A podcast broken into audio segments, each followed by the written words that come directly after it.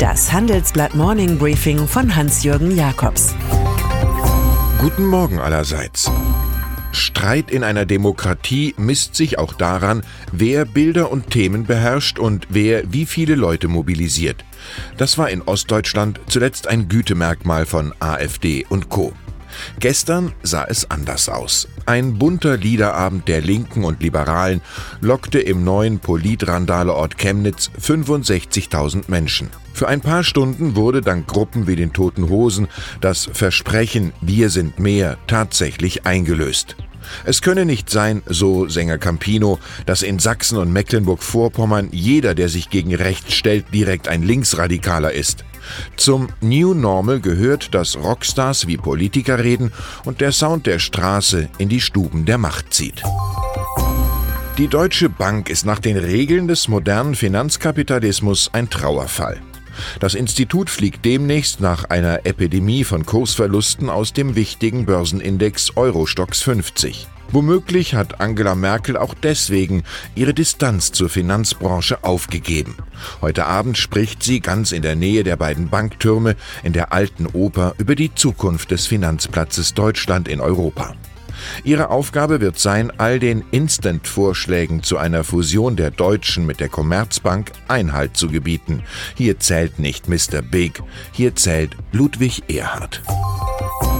Autobahnen sind Pipelines der Mobilität und der Energie. In Deutschland aber finden sich heute Straßen des Staus und der Netzlosigkeit. Abhilfe fordert Bernd Mattes, Präsident des Verbandes der Automobilindustrie.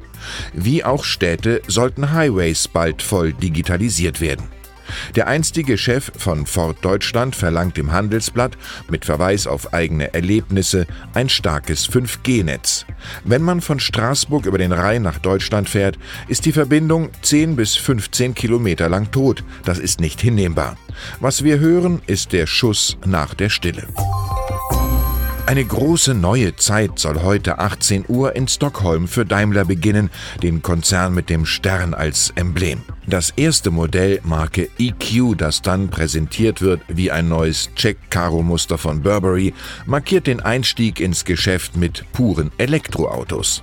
Produziert wird in Bremen und später auch in Peking. Überhaupt rechnen die Manager in Stuttgart mit rasanten Geschäften in China, was ganz im Sinne des neuen Großaktionärs Geely aus Hangzhou sein dürfte. Wenn es so weitergeht, wird man irgendwann Roter Stern Peking preisen. Die große Halle des Volkes in Peking ist nie Bühne für Kinkerlitzchen, sondern stets für Epochenauftritte der kommunistischen Führer. Jetzt sagte Staatspräsident Xi Jinping dort beim großen Afrika-Gipfel mit 50 Teilnehmerstaaten Gigantisches zu. 60 Milliarden Dollar Finanzhilfe zu besten Konditionen. China baut die afrikanische Infrastruktur, sichert sich Rohstoffe und Allianzen für das eigene Welttransportnetz, neue Seidenstraße. In Deutschland muss Entwicklungsminister Gerd Müller, CSU, für den Kampf gegen Fluchtursachen in Afrika betteln. In China ist das Engagement auf dem schwarzen Kontinent Staatsdoktrin.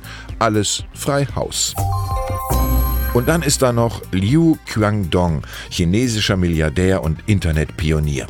Im US-amerikanischen Minneapolis war der Chef der E-Commerce-Plattform JD.com am Wochenende vorübergehend verhaftet worden. Vorwurf sexuelle Belästigung.